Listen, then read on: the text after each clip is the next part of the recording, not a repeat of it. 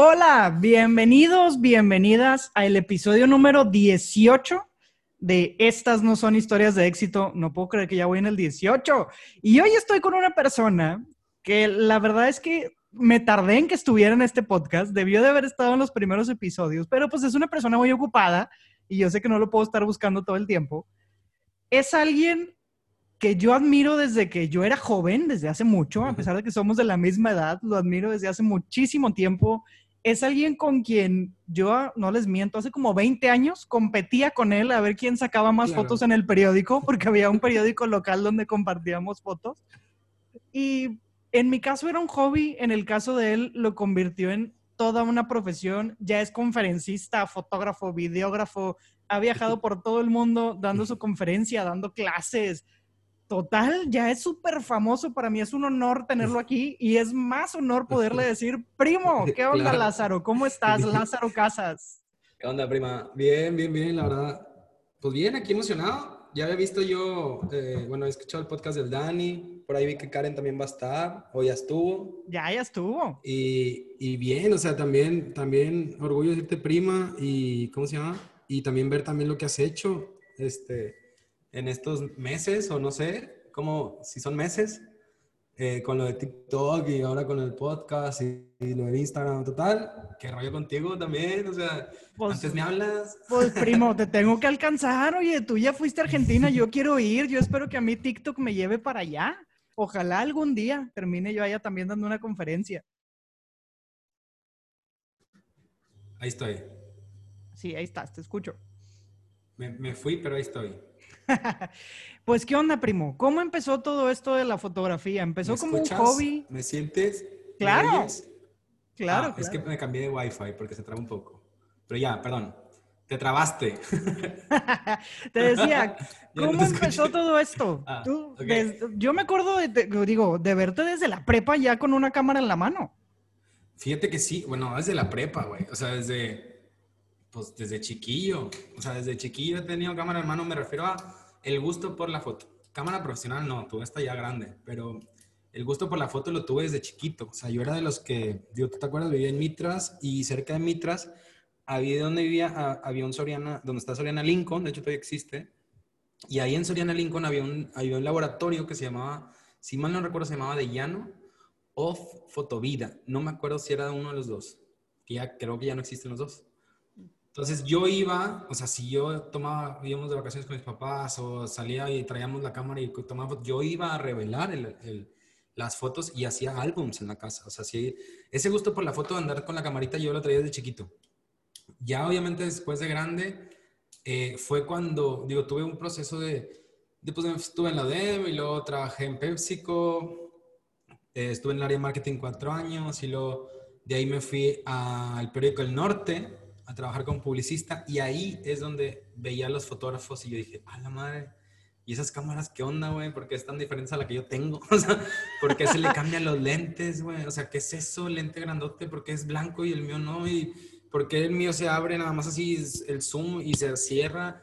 Tenía todas esas dudas de qué está pasando. Entonces ahí es donde empecé a conocer un poquito la técnica de la foto, porque yo trabajaba con fotógrafos y trabajaba con diseñadores. Entonces a los fotógrafos les sacaba toda la sopa de las fotos y a los diseñadores del retoque. Entonces, ahí es donde empecé a agarrarle más, más gusto. Y bueno, em, ¿cómo empezó? Pues bueno, yo empecé usando una plataforma que se llama Fotolog, que según yo todavía existe. Ahí empezaba a subir mis fotos. Es lo mismo. De hecho, hay mucha gente de las nuevas generaciones que no sabe que era lo mismo, casi lo mismo que... Puede ser una mezcla entre Instagram y una mezcla entre Facebook. Porque la gente te comentaba, tenías tus, tus estrellas, o sea, en ese eran tus estrellas. Si tenías estrellas doradas, eras como que el influencer, ¿no? Porque ya era, él tenías muchos, tenías muchos seguidores y la madre. Entonces, ya existía desde ese entonces este, esta onda del, del, me gusta y del todo ese rollo. Eh, y luego de ahí nace Facebook y empieza, empezamos a usar Facebook pues como nuevos, realmente como una plataforma nueva para todos. Y pues es como, pues ándale, sube fotos y lo que tú quieras. Pero yo subía fotos pues mías, o sea, de lo que andaba tomando, andaba con mis amigos en un rancho y tomaba fotos, o concursaba por, para el periódico Norte en las regias postales, y, y, era un orgullo de que te pusieran un día y decir, ya te sentías fotógrafo profesional porque ya te pusieron en regias postales. Entonces, eh, una chava me pregunta de repente que cuánto cuesta una sesión de fotos y yo dije, ah, la madre, ¿pagan por esto? O sea, no, ¿Puedo cobrar por esto? O sea, ¿cómo? O sea, ¿puedo cobrar por este rollo? Entonces ahí, justo con esa chava, fue cuando, pues, paga por unas fotos. Me acuerdo que yo estaba emocionado, le pregunto a mis amigos, güey, me están cotizando unas fotos, güey, ¿qué hago? Y todos de que, güey, cóbrales mil. Y yo, como que, ok, les voy a cobrar mil, ¿no? Y le cobro mil y me dice, ok, va. Y yo como que, fuck, ¿y ahora, qué voy a hacer? O sea, no, no es lo mismo tomarle... Sí, no es lo mismo tomarle una foto a cualquier amigo, cualquier persona conocida, a alguien que realmente no conoces. Y, y a raíz de ahí, pues Lalo, este, eh, ellos, que tengo una buena amistad con ellos y todo, eh, ellos fueron los primeros así como que ten, o sea, ten un, un, incentivo por lo que haces, ¿no? Entonces, ahí es donde yo decidí ser, o, sea, yo me consideré fotógrafo profesional, no porque tenga yo la experiencia, no porque obviamente no tengo experiencia, pero ahí es donde decidí, dije, ¿sabes qué? Voy a hacer carrera, o sea, ahí voy a hacer carrera, voy a intentarlo. Entonces, fue cuando, en ese entonces fue cuando yo estaba trabajando con mi papá, porque del norte me fui con mi papá, y, y, ahí con mi papá le dije, ¿sabes qué? Quiero ser fotógrafo. Entonces, pues ya sabes, la típica respuesta de la familia cuando le dices quiero ser fotógrafo es... Pero te vas a morir de hambre. Estudiar, pendejo. Entonces, este, no, no, la verdad es que me dijo, sí, si te gusta y es lo que quieres hacer, dale. Este, si no funciona, pues obviamente estás aquí conmigo, o sea, en la empresa familiar. Entonces, dije, bueno, pues déjame el intento, ¿no? Entonces le intenté y pues bueno, esos son 11 años ya de ese intento de, de fotógrafo. Me acuerdo perfecto el día, porque yo estuve en la apertura de tu primer estudio. Sí, en Vista Hermosa. Ese de Vista Hermosa, yo estaba ahí, exactamente. Y me, y me acuerdo perfecto del, de la emoción que vi en tu rostro, del cómo planeaste cada detalle para esa apertura, cómo ya tenías tus bags para tus fotos, ya, ya veíamos algunos álbums, de hecho, que tenías impresos ahí para, para que la gente pudiera conocer un poco tu trabajo. Y recuerdo perfecto ese día ver a tu familia también, tus papás súper orgullosos de ti. Mis papás. Sí, estaba mi abuelito también. Sí, Les, les cuento, digo, no están ustedes para saberlo, pero mis papás son padrinos de Lázaro, por eso es que Lázaro es, es mi primo de toda la vida. Y, y me acuerdo, eh, y de verdad es que era tanta la emoción que se sentía en ese lugar y siento que toda esa emoción era el mismo apoyo que tu familia te daba, que tu familia te respaldaba y todo eso era, era muy evidente. Pero ¿en qué momento pasaste de ser Lázaro Casas a ser el Lázaro Casas que viaja a París con quinceañeras, que va y da conferencias y que da cursos? O sea, ¿en, ¿tú en qué momento sientes? ¿En qué momento sientes que fue ese cambio? O sea, que fue de Lázaro Casas a The Image Maker ¿En qué momento pues, cambiaste? Fue un, proceso, fue un proceso de años. O sea, em, yo le dije a mi papá, eh, mi sueño es como, yo veía a los fotógrafos con estudios y, y, yo sentía que, bueno, siempre he sido de la idea, hay muchos que no y lo respeto, pero siempre he sido la idea de cuando tienes un establecimiento, por más pequeño que sea, tú ahí ya generas una confianza con el cliente. Mínimo al decir, ya sé dónde está este güey. Este, claro. O tiene un lugar específico. No importa si es un chiquitito o es un mega estudio eh, yo empecé por literal un local súper pequeño. Eh, arriba unas enchiladas, el, estudio olía todos los días enchiladas, güey. O sea, era un lugar donde entraba una quinceañera y tenían que salirse todos porque no cabía por el, en el baño con el vestido, entonces tenía que cambiarse en el estudio. Y era un show, o sea, era, era un show. Pero pues bueno, por algo se empieza. Entonces, eh, yo le dije, me pasa es que voy a hacer un plan y él me dijo cuatro palabras que se me quedan grabadas y te lo digo en todas las, en las conferencias es, me dijo, tienes que ahorrar, tienes que invertir, tienes que apretar el cinturón y luego tienes que disfrutar. Esas cuatro son como mis, mi guía, ¿no? Para cualquier proyecto que vaya a hacer. Eh, tienes que ahorrar, pues sí, pues para, si vas a querer invertir, tienes que haber un ahorro por medio. Entonces, dejé de hacer muchas cosas que se le llama costo oportunidad, así de manera técnica, como costo oportunidad, que es dejas de hacer algo por un beneficio que te va a dar después, algo más. Entonces, dejé de hacer muchas cosas. Si yo era súper fiestero, dejé de salir de fiestas. Si nos íbamos mucho a Laredo o a Macalena a comprar ropa, dejé de ir a comprar ropa. Si me salía y me compraba cosas, ya no compraba cosas porque yo sabía o empecé a conocer que este hobby era, pues realmente es un hobby caro, por decirlo así, costoso, por decirlo. Entonces, cualquier cosa que me que entraba de dinero, así por más pequeña que sea, yo sabía que tenía que comprar otra memoria. O sea, es que sabía que tenía que rebotar la luz con algo. O dices, ¿qué? Es que necesito una mochila de fotógrafo. O dices, ¿qué? Es que empezó a ver los lentes y digo, no mames, cuesta bien caro. O sea, tenía que empezar a hacer todo ese rollo porque yo quería hacer carrera. Yo quería tener, hice un plan a tres años con esas cuatro palabras, que era, yo, para, yo dentro de tres años, que se fue en el 2010, el primer, el primer plan. 2010-2013, que es, eh, tengo que tener un estudio, o sea, ese fue mi plan, así como que mi reto, de, tengo que tener un estudio, o sea, un establecimiento, tengo que tener ventas, obviamente, y tengo que tener un staff. O sea, yo sé que solo nunca puedes. Entonces, he sido la idea de siempre, por aunque sea una persona, siempre tiene que haber alguien conmigo. No puedo solo ni tampoco me voy a colgar los, los logros solo. Siempre hay gente detrás de mí haciendo algo por las fotos. Entonces, eh, eso fue en el 2010. En el 2011 y medio, 2011 y cachito, ahí es donde abrimos el primer estudio. Fue, dije, ¿sabes qué? Pues bueno, va, se dio, voy a rentar este local, le voy a invertir lo que tengo, realmente lo que tengo, para hacerlo, verlo bonito. Y bueno, aquí voy a empezar, chingue madre. Entonces voy a empezar ahí. Y así empecé en ese estudio y yo ya, eh, pues ya la gente sabía que tenía un establecimiento. Entonces ya la gente iba y decía, ah, bueno, este güey tiene un local, ¿no? Cuando empezaba la onda hipster, ya sabes, la onda de que no, yo te entiendo una Starbucks y todo ese tipo de cosas, yo fui del otro lado, yo fui los que, sabes que yo necesito un lugar, un establecimiento, un lugar que la gente sepa dónde estoy, este, y, y que si, si viven en el sur y están muy lejos, la gente va a venir. Si te va a querer, la gente va a venir a donde estés. Y así soy yo. Si me gusta algo, voy a ir a donde esté. Entonces, eh, así es como empezamos en el 2011.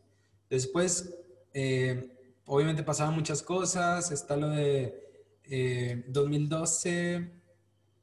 Fue una inversión que hice. De hecho, déjame, abro una, una, guía que te puedo contar un poquito más o menos cómo está el show. En el 2012 yo, yo hice una inversión de conocimiento, sobre todo, eh, que es con que es con un amigo mío que se llama Caroga, que es un fotógrafo muy, muy cabrón aquí en Monterrey. este, y, y, eso fue como mi, como mi primera inversión de, ¿sabes qué? Oye, necesito aprender estudio. O sea, necesito aprender luz de estudio, necesito aprender esto. Eh, obviamente eran las fotos en locación y todo lo que tú quieras, pero pues también necesitas tener un conocimiento en estudio, bla, bla. Eh, porque yo quería hacer retrato de estudio también. Entonces invertí con un one-on-one, un día completo con él. Este, y, y, yo antes lo veía como que no mames, Caroba, ¿no? O sea, el Caroba, sé como me claro. el Lázaro, yo te voy a decir, antes yo decía, no mames, el Caroba. Y lo sigo respetando y admirando el cañón, pero ahorita te puedo decir que es compa, o sea, ahorita es amigo mío. Entonces, sí, ahorita es colega, eh, claro. Sí, ahorita es colega y amigo. Eh, lo, que, lo que siempre le comparto a la raza que va empezando en esto es que una de las cosas, en cualquier, yo creo que en cualquier negocio, eh, cuando vas empezando siempre tienes como a tus ídolos, ¿no? O sea, como que no mames, yo quiero hacerlo como este vato. Pero muchos nos vemos como una casa y al vato que admiras lo ves como un edificio. Entonces, al ser una casa con un edificio, tú ya tienes un limitante. O sea, no puedes crecer más que un piso, dos pisos, tres pisos. Y ya no tienes un alcance para llegar a ser una torre. Pero si tú te, te imaginas o tú te sientes como un terreno, es muy diferente a que tengas una torre y un terreno a un lado, porque el terreno lo puedes construir desde cero hasta llegar a la torre o inclusive pasar la torre. Entonces, esa mentalidad siempre la he tenido. Nunca he visto a mis ídolos como algo inalcanzable.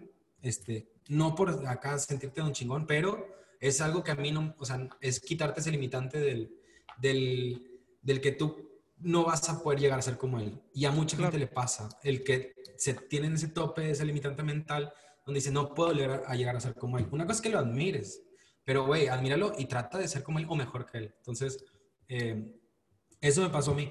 En el 2013 fue cuando eh, tuve una, la fortuna, obviamente, bueno, para empezar todo, todo, antes, me di a conocer por las expos. O sea, yo sí, sí, sí sabía que tenías que invertir en una expo, o sea, que es un evento grande donde te, te dan a conocer y vas a vender y todo lo que quieras.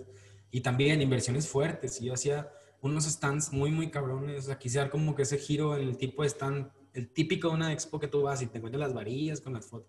No, yo quería montar como si el vato, o sea, se llama una, hay una frase gringa que se llama fake it till you make it. Sí. se llama, ajá, entonces yo lo hice mucho. Era, Como fíngelo hasta que lo logres. Ajá, ajá. Eh, un, puse, puse, un stand, ponía un stand bien cabrón, porque pues yo quería dar esa imagen de que, este vato, qué pedo, ¿no? Entonces, eh, eso me funcionó bastante. Me funcionó bastante, a pesar de que yo tenía un localito en Vista Hermosa, ¿sí me explico? O sea, claro, estos claro. vatos llegabas a una expo y tú no sabes dónde están sus oficinas, no sabes cómo es la marca, pero si tú tienes ese branding de, güey, haz ver como si tú fueras el don chingón, ¿no? ¿Sí? O sea, el tipo, el, tienes un corporativo casi creo. Eh, esa imagen yo quise dar y me funcionó bastante. La verdad, me, es una buena pues, estrategia, ¿no? Entonces, me funcionó para llegar al punto donde yo quería, que era ahora sí, voy a hacerme dar a conocer. Obviamente con el trabajo también, o sea, no es como que nada más pura venta, pero sí tenías que tener obviamente el producto conforme a lo que tú estás dando, o sea, lo que tú estás tratando de ofrecer.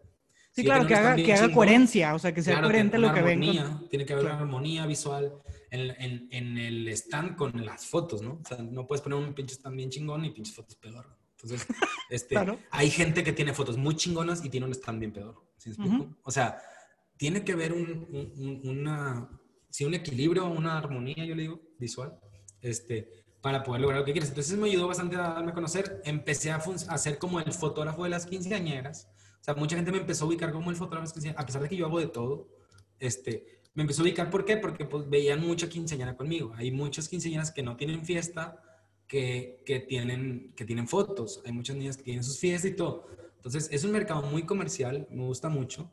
Este, por eso ven muchos mucho tipo de quinceañeras conmigo y por eso piensan que nada más hago 15 años. Pero no, hago muchas cosas. Entonces, en 2013 me hablan, ahí fue el, ahora sí que si tú me preguntas dónde fue, como el Lázaro, ahí fue. En 2013 me hablan de Brasil para dar un curso especializado de fotografía de 15 años. Entonces, tuve, me, me llevaron a Sao Paulo a hacer un curso en vivo de tres horas para específicamente fotografía de quinceañera.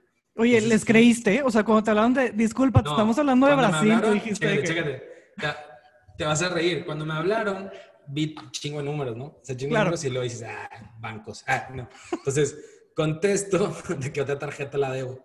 me van a marcar, me van a cobrar algo. Oye, no, contesto y digo, eh, buen chía, ¿cómo va? Lázaro, todo bien. Y yo como, ok, Ronaldinho. Ah, te crees, no. Este, entonces, este, eh, me dice, no, mira, es que somos de Sao Paulo, somos una empresa, se llama Educa, que es una, una, una plataforma este, de, que ya se quitó de México, de hecho. Este, eh, pero fue una plataforma que está en México, está en Sudamérica y está a nivel América. Este, de curso en línea, como hora doméstica, creana y todo ese tipo de cosas.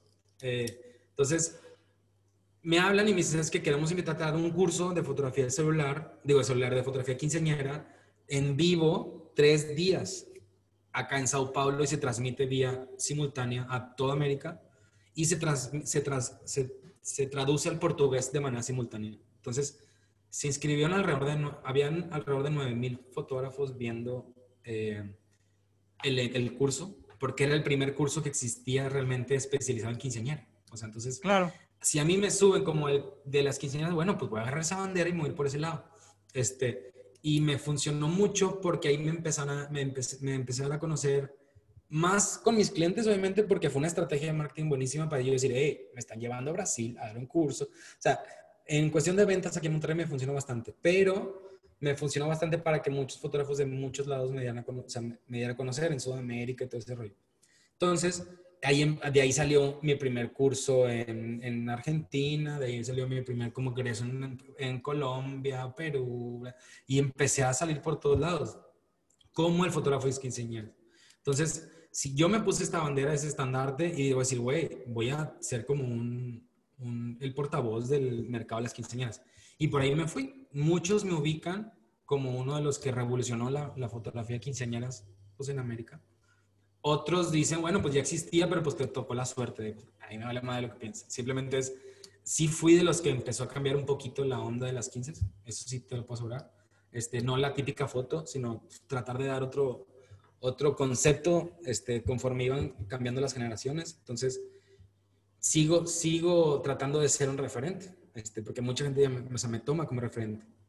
Y lo eres. bueno, la verdad es que algo, algo que yo admiro mucho de ti es ese ojo creativo que tú tienes. Porque también mucha gente es de los de, ay, es que seguramente tiene una muy buena cámara y por eso toma muy buenas fotos. Y tú, pues no, es que no es la cámara. Pero, no, pero no es eso. Sí, pero no, es la cámara, es el, es el ángulo, es la luz, es el saber apreciar el momento, el dónde sí, el dónde no. Porque tú vas y te paras en la Huasteca, que es una zona aquí muy montañosa, muy bonita, pero pues tienes que saber a dónde apuntarle y a dónde no.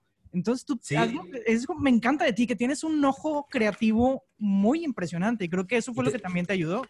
Te voy a un ejemplo, te voy a un ejemplo eh, clave de, este año. Eh, tengo cuatro años con mi, cuatro años con mi cámara digo, obviamente no muchas cámaras, pero mi cámara top, o sea, mi cámara top con la que ves la mayoría de mi trabajo, tengo cuatro años con ella. Pero tengo seis meses desde que empezó la pandemia. Justo antes de la pandemia se me, se me descompuso el sensor de enfoque.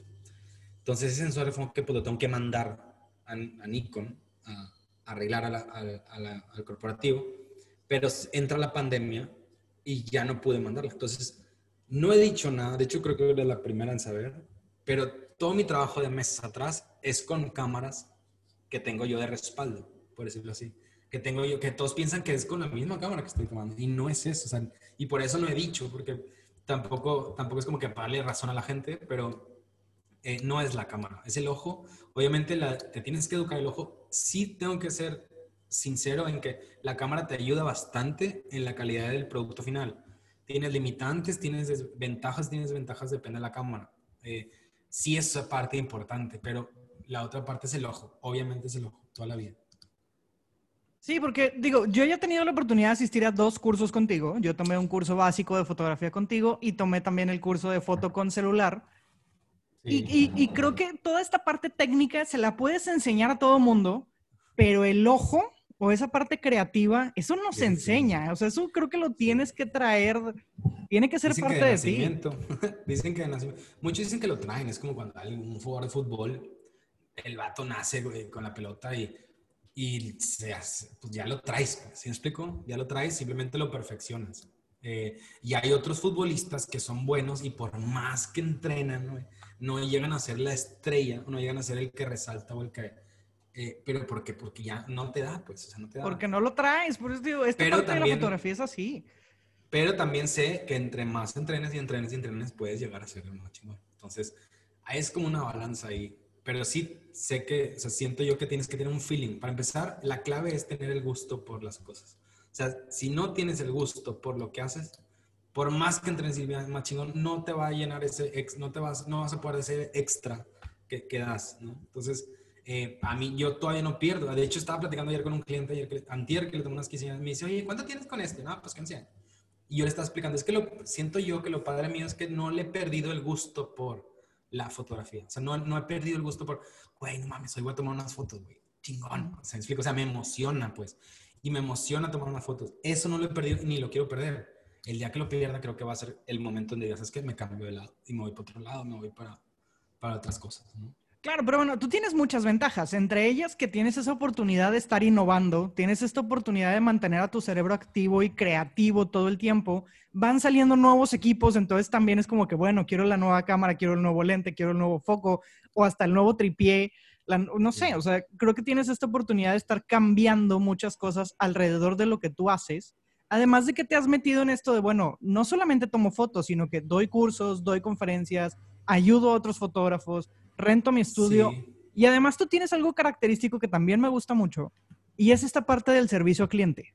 O sea, ir contigo a una sesión, eres tú. O sea, yo veo las historias que compartes y siento que estoy en una carne asada contigo, porque eres igual de ocurrente, igual de divertido, y creo que eso también es algo que te caracteriza mucho, que no eres el fotógrafo serio de voltea para allá, ve el puntito en la pared o voltea a ver la nube en forma de conejo para que te distraiga, o sea, sino que tú te encargas de las sonrisas que tú capturas es porque son auténticas, de verdad hiciste reír a esa persona. Sí, trato de ser de la manera más relax que se pueda en mis, en mis retratos. Obviamente hay diferentes tipos de retratos, hay diferentes tipos de personalidades y, pues la experiencia te va llevando a saber cómo tratar a cada persona. Si la persona que lo voy a retratar es una persona tímida, es una persona eh, introvertida, que es una persona seria, así lo voy a retratar. ¿Sí me explico? Y mi tono de voz baja. Mi tono de voz baja al platicar contigo, la música es diferente, el ambiente es diferente. Y empiezo a platicar como de manera seria contigo. Pero si eres un desmadre, mi tono de voz cambia y mi si, me explico, entonces tiene ver, o sea, esa es la experiencia que te lo va dando. Este, entonces, si eres alguien extrovertido y la chingada, entonces estoy, voy, brincas contigo y camina y vamos y va, va, va, va. O sea, tiene mucho que ver el tipo de personalidad que vas a reflejar, porque yo sí soy los que no disfrazo a la gente. Tal cual eres, tal cual te retrato. Este, pero para eso hay todo un estudio de 10 años, pues puedo decir, de, de saber cómo dirigirte con las personas y saber qué tipo de, de, retrato vas a hacer. Ahora, también, así como yo muestro mi trabajo, así es como el tipo de gente que yo retrato es el tipo de gente que me busca. ¿sí? Es la mejor manera de filtrar a la gente que a lo mejor no le gusta. Hay mucha gente que no le gusta lo que hago. O sea, hay mucha gente que no le gusta cómo soy. Hay gente que no le gusta cómo trabajo. Güey, no pasa nada. Me lo filtro y me evito que me ande como cotizando. Entonces, es la mejor manera como decir, ah, bueno, quiero el tipo de foto que quiero, el tipo de foto, que muestro, el tipo de gente que me cae. ¿Sí me explico? Entonces, como un, imán de, de, de cosas. Y, y, pues así, así es como hemos estado trabajando. O sea, es, creo que es, obviamente hay mucho entrenamiento detrás, así te lo puedo decir. Hay muchos cursos, soy un poquito autodidacta también, pero también me, me meto a muchos congresos, voy a muchos congresos. A los mismos congresos que me toca ir como conferencista, soy también como estudiante. O sea, entonces trata de morir, voy a tratar de morir como estudiante. Esa es una de las frases que también me gusta mucho. Muere como estudiante y, y de verdad te, te va a ir muy bien. Eh, no, te, no, no, quiero llegar a la palabra disfrutar, que, que, es parte de las cuatro que te digo, porque ese, cuando yo caigo en esa palabra voy a caer en el, conformismo, voy a caer en el que ya no me voy a, exigir, ya no voy a tratar de crecer. Entonces, eh, trato de todos los días tratar de hacer algo, algo chido. Claro, ¿quién es hoy el ídolo para Lázaro Castro? Digo, me dices que empezaste con Caroga y que en su momento y ahora ya es con. Sí, bueno, Caroga fue por el tipo de luz de estudio. Está, yo tomé fotos con Fer, Fer Juaristi, que también es un. Empezamos casi parecido, pero él le fue muy bien por el tipo de boda, el concepto que dio diferente tipo de boda. Y es un güey reconocido a nivel mundial, muy, muy caro, como el de los top 3, yo creo, del, del mundo en fotografía de bodas y está aquí en Monterrey. Este, y, y, él es un referente bien cabrón en el mundo. También es compa, o sea, ahorita es compa, este, y hay muchos, digo, también a nivel internacional hay muchos. Yo quisiera, digo, ser, pues no ser, pero sí el tipo de, de foto final que hacen Annie Leibovitz. O sea, a mí me, me, mata el tipo de luz. Obviamente hay mucho retocador detrás, hay mucha producción detrás, hay muchas cosas. Pero es, Annie Leibovitz es, una, es un tipo de foto. Entonces, eh, yo, o sea, es algo de un estilo. Si, si, si, se ponen a pensar los tipos de luces que uso y todo eso, es como que un intento de eh, algo así. Eh, David LaChapelle me gusta bastante, Testino me gusta bastante. Eh, hay un documental de, que se llama en Netflix que se llama La sal de la tierra, que es de un brasileño. Eh, no recuerdo muy bien el nombre al, momento, pero también me encanta. Sebastián Salgado, ya me Sebastián Salgado. Es un documental de ese retrato, la Chapelle loquera, Destino, o sea, si me explico, son como que muchas cosas y trato de, de buscar algo de cada uno para, para reflejar mi trabajo. Este, y eso es lo que intento, pero nunca, nunca he intentado ser alguien, ni, ni mostrar una foto intentando ser alguien. Es como que siempre trae como mi estilo, mi manera de ser. Sí, y, y siento que sigue siendo, repito, la misma persona agradable, el mismo primo cómico con el que te juntas. Siento que no eres de los que se subió al ladrillo y se mareó, y eso te lo digo con toda, con toda la confianza eres alguien que sigue siendo muy humilde, que sigue siendo, pues como decimos aquí, a toda madre. Sí. Y eso está pues padre, que también tengas esa capacidad de decir, a ver, sigo siendo humano y no pasa nada, o sea, sigo tomando fotos porque es lo que me gusta. Sí, cobro, evidentemente, porque tu nombre, tu nombre ya pesa, o sea, tu nombre vale.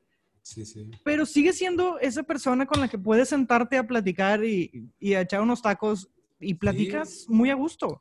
Pues que eso, eso, no, eso, eso, es de familia, güey. O sea, eso es de familia, eso, eso lo traes de tu casa, eso lo traes el, el, el que te hayan enseñado a, ganarte las cosas, el que te hayan enseñado a trabajar desde pequeño, el que te hayan enseñado a que te cueste. Eso creo que es la clave y lo que le agradezco a mis papás. Y teniendo un ejemplo con mi abuelita, güey, que, que tiene o sea, 100 años y que todavía está trabajando, o sea, eso es, o sea, yo traigo la vara bien alta, güey. ¿Sí me explico? O sea, yo traigo la vara bien alta y, ver cómo la familia de nosotros fue eh, creciendo y, batallando y los ves caerse y los ves levantarse y los ves caerse. todo eso es de familia y todo eso lo traes ya desde tu casa. Entonces, eso creo que es algo que a mí me va a marcar siempre porque no tengo ni por qué crecerme, no tengo ni por qué, porque eso, hay, gente mucho más chingona que yo. Siempre, saber, o sea, voy a saber que hay un güey más chingón que yo. Entonces, eso me baja de mi nube y me hace reflexionar y güey. Este, entonces, creo que no hay manera, o sea, no hay, necesidad de creerse de un chingón yo no soy de esos, creo que no soy de esos, y creo que lo reflejo. Este, hay mucha gente que obviamente no le vas a caer, pero bueno, pues no pasa nada, no a todos les vas a dar el gusto. Este, pero puede ser algo de envidia, no sé, algunos se frustran porque a lo mejor a uno se le salen las cosas, pero todo, todos piensan que es color de rosa todo esto y no es cierto. O sea, yo también he tenido mis caídas fuertes, o sea, yo también he tenido mis, mis situaciones muy fuertes y es lo que comento también. La gente sabe y por eso lo hago ver y lo muestro porque para que digan, ah, este vato no, no siempre está todo bien chido, güey. O sea, hay veces donde, pues sí, por ejemplo, hace dos años lo del estudio que se me cayó con las lluvias, o sea, oye, dejé de trabajar un mes y medio este, con alguien que se me desapareció por haber eh, el, que me construyó el estudio. Tuve que gastar todo lo que tenía porque no, y tuve que dejar de, de, recibir porque no trabajé durante un mes y medio. O sea, toda esta pandemia, cuatro meses cerrados, o sea, y, y seguir sobreviviendo, eso está bien, cabrón. Entonces, pues tampoco lo hago ver porque no me gusta ser tampoco así, sino que mi trabajo vaya a dar por sí solo. No soy la gente que pide likes, no soy la gente que pide comentarios, no soy la gente que te pide que me alabes. Mi trabajo va a valer, o sea, solito va, va, a, ir, va a ir hablando, ¿no? Entonces, yo solo muestro mi trabajo, hago ver cómo soy, hago ver cómo trabajo y eso trato de, incentivar a la gente o de, de darle esa necesidad. Yo, mi tarea siempre es darle o crearle una necesidad a la gente de un retrato. O sea, hay gente que me escribe y me dice, Lázaro, es que yo no tengo ni por qué tomarme fotos, güey, pero veo tus historias y me dan ganas de tomarme fotos. Entonces, pues si me dice una persona así, hay 10 personas que van a empezar igual. Entonces, pues por ahí voy. Esa es mi manera de trabajar, mi manera de ser no tienes por qué creerte nada, no eres nadie, güey. Yo no soy nadie, o sea, soy un vato que toma las fotos en las fiestas, me gusta tomar las fotografías, así me siento yo. A lo mejor hay gente que te ve, wow, ¿sí me explico? Hay gente, obviamente hay gente que te ve como, wow, no mames, Lázaro, y veo a alguien y se, pone todo nervioso, yo, ¿qué pedo, güey? O sea, ¿qué pedo? Tranquilo, amor. Así como yo me puedo poner con alguien que yo admiro, ¿sí me explico? Entonces, es lo, es lo mismo, simplemente no, no, tú, sé, tú sigues siendo tu misma esencia toda la vida, o sea, esa es la clave principal y, y, lo, y lo, mejor es que, que, que, te cueste lograr las cosas. Ese es el sabor que le puedes sacar a la vida. Ni tampoco quererte comer el mundo, ¿sí explico? Porque eso yo no tampoco lo quiero hacer. yo quiero estar tranquilo, estar bien, o sea, estar, eh, pues obviamente crecer en la foto, seguir viajando, seguir conociendo gente, porque ya me gustó eso. Entonces, eh, me gusta conocer lugares que en la vida pensaste conocer por tu, por tu trabajo. Ni saber que en el último lugar del mundo, allá en, en la Patagonia, güey, hay gente que te admira. O sea, dices, no mames, o sea, está, está muy chido esto, pero, pero a la vez es, es como un... Eh, que te exige a, ya no bajarte de nivel, sino seguir subiendo de nivel. Entonces, eso es lo que me ha impulsado siempre, siempre. Y sí, definitivamente eres alguien muy auténtico y por eso yo creo que mucha gente te admira, me incluyo, sabes que yo desde, desde siempre ha sido como que, wow, o, cuando me dicen, es que conozco un fotógrafo súper perrón que Lázaro Casas y yo, es mi primo. pues sí. yo lo conozco desde puber, o sea, lo conozco de toda la vida, es mi primo, yo sé quién es, y de verdad es que sí es un, eres un orgullo para todo el mundo, cualquiera que hablamos de ti es como, es que porque yo te he visto sudarlo, yo te he visto crecer, yo te he visto sufrirlo, como te he visto disfrutarlo, porque también se vale disfrutar de, de, los frutos que da tanto trabajo. Y de verdad vaya que... Vaya que, perdón, pero vaya que a mí me sirvió mucho, por ejemplo, la carrera de mis amigos. O sea, la carrera de mis amigos al principio era como que, ah, el fotógrafo, eh, tomó unas fotos. O sea, y ahorita, y, ahorita es de que, bueno, mames. O sea, entonces, está chido también todo eso. Esa carrera de mis amigos, de mis amigos de la bolita, sí este, a mí me sirve, a mí me sirvió bastante y no me gancho, porque digo, algún día les voy a hacer ver que esto está chido, ¿no? O sea, a lo mejor no soy, no soy el empresario como ellos, no soy como él, pero es algo que ven que yo disfruto demasiado. Entonces, eh, eso también tiene un, así, o sea, yo puedo, eh, a lo mejor no ser el mega empresario, pero tengo mucho tiempo libre, o sea, tengo muchas cosas que yo puedo hacer. Tengo, tengo mis tiempos, tengo mis viajes, tengo, o sea, todo ese tipo de cosas por mi chamba, ¿no? O sea, por mi chamba. Entonces, eh, eso me ayudó bastante a crecer. También el, el la, el, ¿cómo se dice? la incertidumbre de mi familia, decir, no mames, bueno, está aquí soy fotógrafo, ándale. Ahorita es, o sea, ahorita es, no mames, Lalo, bueno, Lalo, Lalo es como que, no mames, o sea, porque me dicen Lalo en la casa para que no sepa. Entonces, Lalo es como, no mames, Lalo está ahí viajando y Lalo está tomando estas fotos. Y, entonces. Y Lalo ya no cobra mil pesos por sesión. y Lalo ya no le puede decir ahí toma una foto. O sea, es como que en las reuniones familiares ya es como que no empiezan a estar chingando con eso de tomar una foto. O sea, cosas así. Eh, eso es lo que me impulsa y lo que siempre me ha mantenido como en el nivel que estoy. O sea, en, piso, tranquilo, no eres nadie, o sea, no somos nadie, simplemente somos alguien que quiere, que disfruta mucho su trabajo y lo hago tratar de transmitir. Y, creo que lo estoy transmitiendo, porque hay mucha gente que me escribe. Si hay mucha gente, lo multiplico por 10.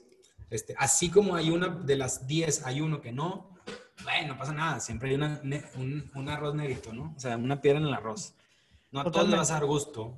Este, estoy consciente de eso y ya, ya, ya le perdí ese miedo, ¿no? Al, al gancharte. No, y de verdad me da mucho gusto ver cómo has crecido y cómo yo sé que vas a seguir creciendo y todo lo que viene para ti. Y normalmente ya cuando estoy por terminar un episodio, hago como un resumen de todo lo que aprendí, porque siempre que platico contigo aprendo algo. No nada más a picarle el teléfono y tomar buenas fotos. Algo que aprendí hoy de ti, que me, que me dijiste y que me dejaste muy claro desde el principio, es que entiendas que no puedes hacer todo tú solo, que es importante rodearte de un buen Claro. staff que está al lado tuyo. Me enseñaste esta parte de que hay que planear, hay que ahorrar, hay que invertir, hay que apretarte el cinturón y después te empiezas a divertir, porque tiene que llevar este orden. Si Sí, modificas ese orden, sí. pues no, ya no hiciste inversión, ya te divertiste por, ya no ahorraste. Ujú. Entonces creo que ese camino me gustó y está bien padre que tu papá te lo haya podido compartir. Me gustó mucho eso que dijiste también de que no veas a tu ídolo como alguien inalcanzable, sino como, como un estatus al que tú también puedes llegar y que por eso te estás preparando y por eso estás trabajando. De la mano de sigue estudiando, sigue aprendiendo, sigue estando como, como esta parte de estar innovando y de estar haciendo cosas nuevas para que no suene después de 10 años que estás tomando la misma foto, porque hoy tomas fotos muy diferentes a las que tomabas hace 10 años Sí. y tienes que seguir innovando para que no se vea como un trabajo repetitivo, porque a pesar de que usas el mismo paisaje, cada foto tiene un toque diferente. Correcto. Esta parte que también me encantó que me compartiste de las expos de, oye, pues trabaja en la percepción de tu marca. Claro. O sea, que la gente crea que tienes una super empresa detrás de ti, aunque seas tú y dos de staff Sí, y ya. Sí, sí. Pero esa parte de la percepción, qué importante es y, y tienes toda la razón del mundo. Y sobre todo esto de, pues sigue siendo persona, no te trepes en ladrillos que ni te tocan y pues sigue siendo igual de divertido, igual de humilde, igual que siempre. Y de verdad, muchísimas gracias por todas estas enseñanzas. Me encantó grabar este episodio contigo. Sé que, que ya ahorita te vas a ocupar y por eso Sí, me- te- me tenemos voy que a cortar cortar. el pelo, me voy a cortar el pelo. Te vas a cortar el pie. Y es bien importante porque pues la imagen, la imagen, uno vende No, carita. Cállate, cállate, no, es que me van a grabar, voy a, voy a hacer una grabación al rato y, y necesito ir a cortar el pelo porque ya me urge. Muy bien, primo, una última pregunta. Mira, Para ti, Lázaro Casas, el fotógrafo reconocido, ¿qué es el éxito? y es porque no quiero todavía. Me quiero tardar todavía. Siento que el, el éxito es algo, hijo, es algo muy peligroso. O sea, porque ahí te, puede, ahí te puedes caer en, ya no, ya no subes más o eh, te sientes como, como muy, o sea, demasiado bien que, que en automático ya te vas a sentir como alguien superior. Eh, siento que el éxito es algo que, ah, que, ¿cómo te digo? Yo lo veo, el, el éxito, yo siempre lo veo como cuando hago un proyecto y lo logro. Sí, eh, ahí estoy. ¿Me escuchaste? No, te veo sí, sí, sí, sí, sí, me quedé. Es que no sé qué pasó con el internet, pero Sí, me quedé en que, sí, en no. que el éxito es muy peligroso y que es El algo que te puede detener. te puede tener, yo lo veo como, de hecho, una de las preguntas en, yo, yo, una de las preguntas en mis conferencias es, ¿ustedes creen que yo soy un caso de éxito? Y todos me dicen, sí, no mames, tú, yo es que yo no me considero así. O sea, ve, ve la perspectiva que tienes tú conmigo, yo con- conmigo mismo. Entonces, yo, ¿cómo te digo? Yo no tengo un, un punto en el cual diga, voy a llegar al éxito. O sea, si logro esto, llego a ser éxito. Perdón, exitoso. No lo tengo, güey. No lo tengo en la mente. No, no, no tengo ese, ese punto de referencia. Siento que cada cosa que hago es un éxito para mí. Entonces, eh, y lo que sigue, y lo que sigue, y lo que sigue, y lo que sigue. No te puedes detener porque si te sientes y, ay, güey, ya. Ya, ya estoy con madre. No, güey, no, no. Siento que te, así, así hay 10 mil cabrones atrás con hambre que te van a comer y te van a superar. No puedes voltear así como que, un, como cuando vas a una carrera de relevos o una carrera de atletismo. Nada más volteas tantito a ver a tu, a tu, y ya te pasó el otro por el otro lado. Entonces, siempre es voltear al frente, siempre es como eh, no preocuparte por qué hacen los demás. Obviamente no es lo mismo estar al pendiente de tu competencia que, es, que, que nada más estás, que nada más estar viendo a ver qué chingos están haciendo. ¿sí? Es muy, muy diferente. Este, sí tengo que saber qué hacen los que compiten, los que competimos. O sea, necesito saber qué están haciendo también. Es parte de la, del negocio. Este, pero no es como que me preocupo por... Entonces yo mejor me preocupo por mí, por mí mismo. Saber qué, qué sigue, qué hacemos, qué innovamos, qué viene nuevo y, y, saber que la gente está esperando a ver qué estoy haciendo. Entonces, tengo que superar esas expectativas y, y, y, buscar un comentario que diga, que me han puesto que diga, güey, o sea, siempre digo, me han puesto muchos comentarios en las fotos. Me dicen, es que, güey, voy a ver, voy a, poner un comentario y más bien, pones una foto y digo, ay, a ver, ¿qué, me vas a ir ahora después? Y pum, cabrón, saco con algo, ¿no? Y, y, y, me rompiste todas las expectativas. Eso me gusta, eso me gusta y eso me motiva a seguir haciéndolo. Entonces, éxito para mí, ay, güey, es, muy, es una palabra que a mí no me gusta hablar. o sea, no, no me gusta, no me gusta ese término, güey. O sea, es muy, para mí, es, para mí Lázaro es muy peligroso. O sea, siento que es, eh, no sé, el sentirte exitoso, el, ya, ya es otro concepto totalmente diferente. Sí, puedes caer en una zona de confort que pues no es la idea. Sí, no.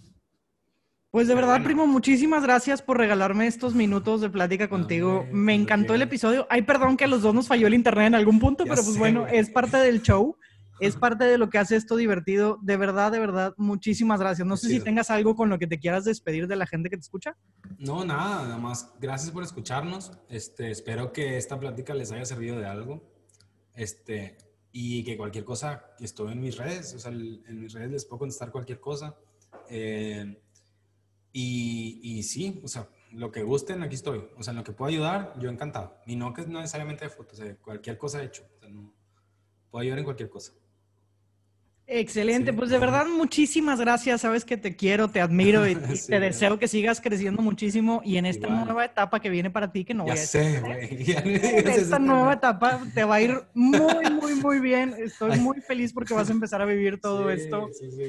Y de verdad, qué, padre. Me quiero seguirte, seguirte mucho tiempo, ver cómo creces, ver cómo haces más cosas y espero que muy pronto podamos platicar otra vez a ver qué más podemos aquí platicar. Les voy a dejar todas las redes sociales de Lázaro aquí en la descripción del episodio. Yo soy Giovanna González, sabe que me encuentran en todos lados como Revolución Panda. Ahí estamos en Facebook, YouTube, TikTok, Instagram, ya le estamos tirando a todo. Muchísimas gracias por habernos acompañado en este episodio. Muchas gracias por escucharnos y nos vemos la siguiente semana en otro episodio de Estas no son historias de éxito.